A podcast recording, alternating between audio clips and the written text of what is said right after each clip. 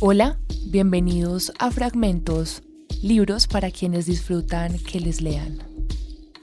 Empezamos esta segunda temporada de Fragmentos con un texto creo que muy revelador en esos momentos que estamos cruzando de trabajo en la casa, de volver al trabajo, a las oficinas en las que antes habitábamos casi todo el tiempo.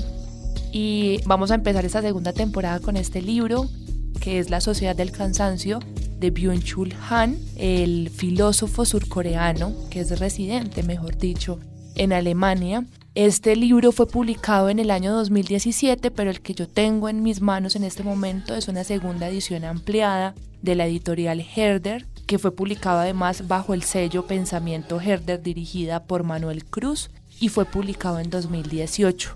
Lo pueden conseguir en casi todas las librerías de aquí del país de Colombia y en internet también. Byung-Chul Han ha publicado decenas de textos, decenas de libros y hay muchísimos artículos suyos en internet. Es uno de los filósofos contemporáneos más importantes y que digamos más difusión mediática tiene en este momento Así que si les gusta este texto, pueden consultarlo y pueden seguir buscando de él en internet. Estoy muy feliz de que volvamos a encontrarnos en esta lectura en voz alta y bienvenidos a Fragmentos.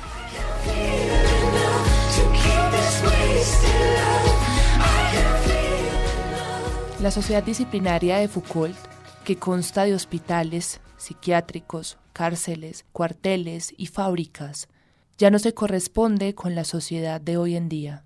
En su lugar se ha establecido desde hace tiempo otra completamente diferente, a saber, una sociedad de gimnasios, torres de oficinas, bancos, aviones, grandes centros comerciales y laboratorios genéticos. La sociedad del siglo XXI ya no es disciplinaria, sino una sociedad de rendimiento.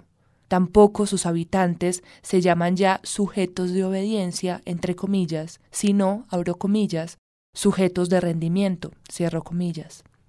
Estos sujetos son emprendedores de sí mismos, aquellos muros de las instituciones disciplinarias que delimitan el espacio entre lo normal y lo anormal tienen un efecto arcaico.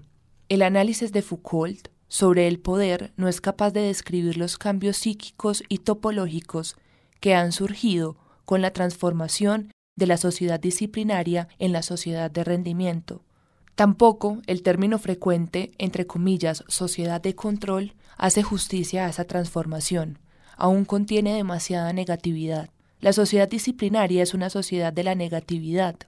La define la negatividad de la prohibición. El verbo modal negativo, que la caracteriza el no poder, incluso al no saber o el deber, le es inherente una negatividad, la de la obligación. La sociedad de rendimiento se desprende progresivamente de la negatividad.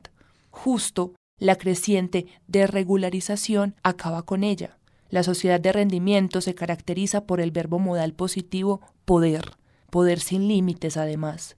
Su plural afirmativo y colectivo, yes, you can, expresa precisamente su carácter de positividad. Los proyectos, las iniciativas y la motivación reemplazan la prohibición, el mandato y la ley. A la sociedad disciplinaria todavía le rige el no. Su negatividad genera locos y criminales. La sociedad de rendimiento, por el contrario, produce depresivos y fracasados.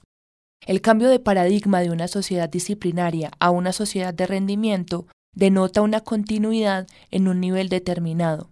Según parece, al inconsciente social le es inherente el afán de maximizar la producción. A partir de cierto punto de productividad, la técnica disciplinaria, es decir, el esquema negativo de la prohibición, alcanza de pronto su límite. Con el fin de aumentar la productividad, se sustituye el paradigma disciplinario por el rendimiento, por el esquema positivo del poder hacer, pues a partir de un nivel determinado de producción, la negatividad de la prohibición tiene un efecto bloqueante e impide un crecimiento ulterior. La positividad del poder es mucho más eficiente que la negatividad del deber. De este modo, el inconsciente social pasa del deber al poder. El sujeto de rendimiento sigue disciplinado, ya ha pasado por la fase disciplinaria. El poder eleva el nivel de productividad obtenida por la técnica disciplinaria, esto es, por el imperativo del deber. En relación con el incremento de productividad, no se da ninguna ruptura entre el deber y el poder, sino una continuidad.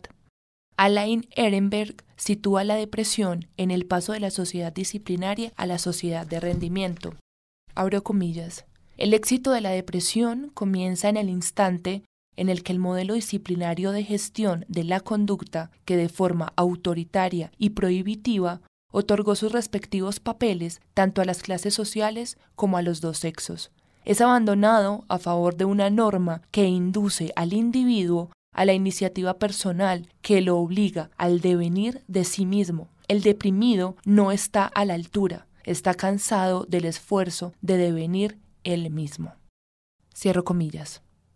De manera discutible, Alain Ehrenberg aborda la depresión solo desde la perspectiva de la economía del sí mismo. Según él, el imperativo social de pertenecerse solo a sí mismo causa depresiones. Ehrenberg considera la depresión como la expresión patológica del fracaso del hombre tardomoderno de devenir él mismo, pero también la carencia de vínculos propia de la progresiva fragmentación y atomización social que conduce a la depresión. Sin embargo, Ehrenberg no plantea este aspecto de la depresión. Es más, pasa por alto asimismo la violencia sistémica inherente a la sociedad de rendimiento, que da origen a infartos psíquicos. Lo que provoca la depresión por agotamiento no es el imperativo de pertenecer solo a sí mismo, sino la presión por el rendimiento. Visto así, el síndrome de desgaste ocupacional no pone de manifiesto un sí mismo agotado, sino más bien un alma agotada, quemada. Según Ehrenberg, la depresión se despliega allí donde el mandato y la prohibición de la sociedad disciplinaria ceden ante la responsabilidad propia y las iniciativas. En realidad, lo que enferma no es el exceso de responsabilidad e iniciativa, sino el imperativo del rendimiento, como nuevo mandato de la sociedad del trabajo tardomoderna. Alain Ehrenberg equipara de manera equívoca el tipo de ser humano contemporáneo con el hombre soberano de Nietzsche.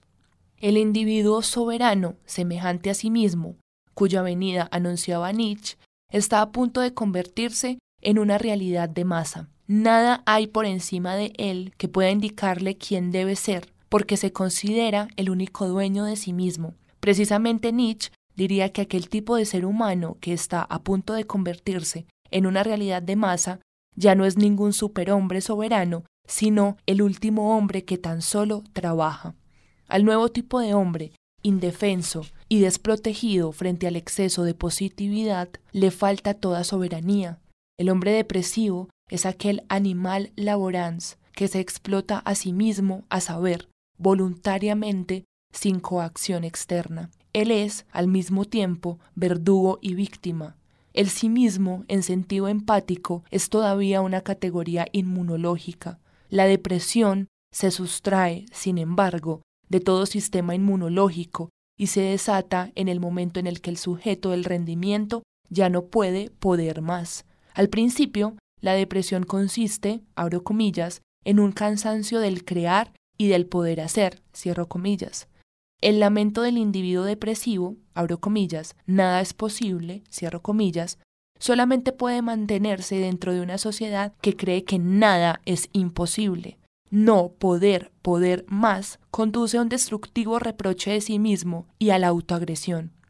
El sujeto del rendimiento se encuentra en guerra consigo mismo y el depresivo es el inválido de esta guerra interiorizada.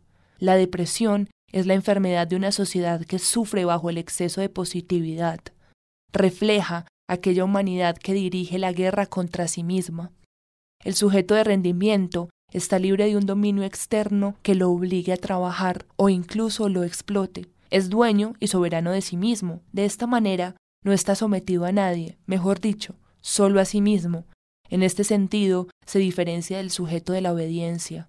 La supresión de un dominio externo no conduce hacia la libertad, más bien hace que la libertad y coacción coincidan. Así, el sujeto del rendimiento se abandona a la libertad obligada o a la libre obligación de maximizar el rendimiento. El exceso de trabajo y rendimiento se agudiza y se convierte en autoexplotación.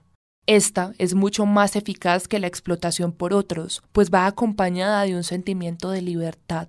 El explotador es al mismo tiempo el explotado. Víctima y verdugo ya no pueden diferenciarse. Esta autorreferencialidad genera una libertad paradójica que, a causa de las estructuras de obligación inmanentes a ella, se convierte en violencia. Las enfermedades psíquicas de la sociedad del rendimiento constituyen precisamente en las manifestaciones patológicas de esta libertad paradójica. Este fue un capítulo del libro La sociedad del cansancio. El capítulo se llama Más allá de la sociedad disciplinaria del filósofo Byung-Chul Han. Ya saben que si tienen alguna recomendación para hacernos que leamos aquí, pueden escribirnos en arroba HJCK Radio y escucharnos en todas las plataformas de audio que más les gusten y también en www.hjck.com. Yo soy Camila Willes y esto fue Fragmentos.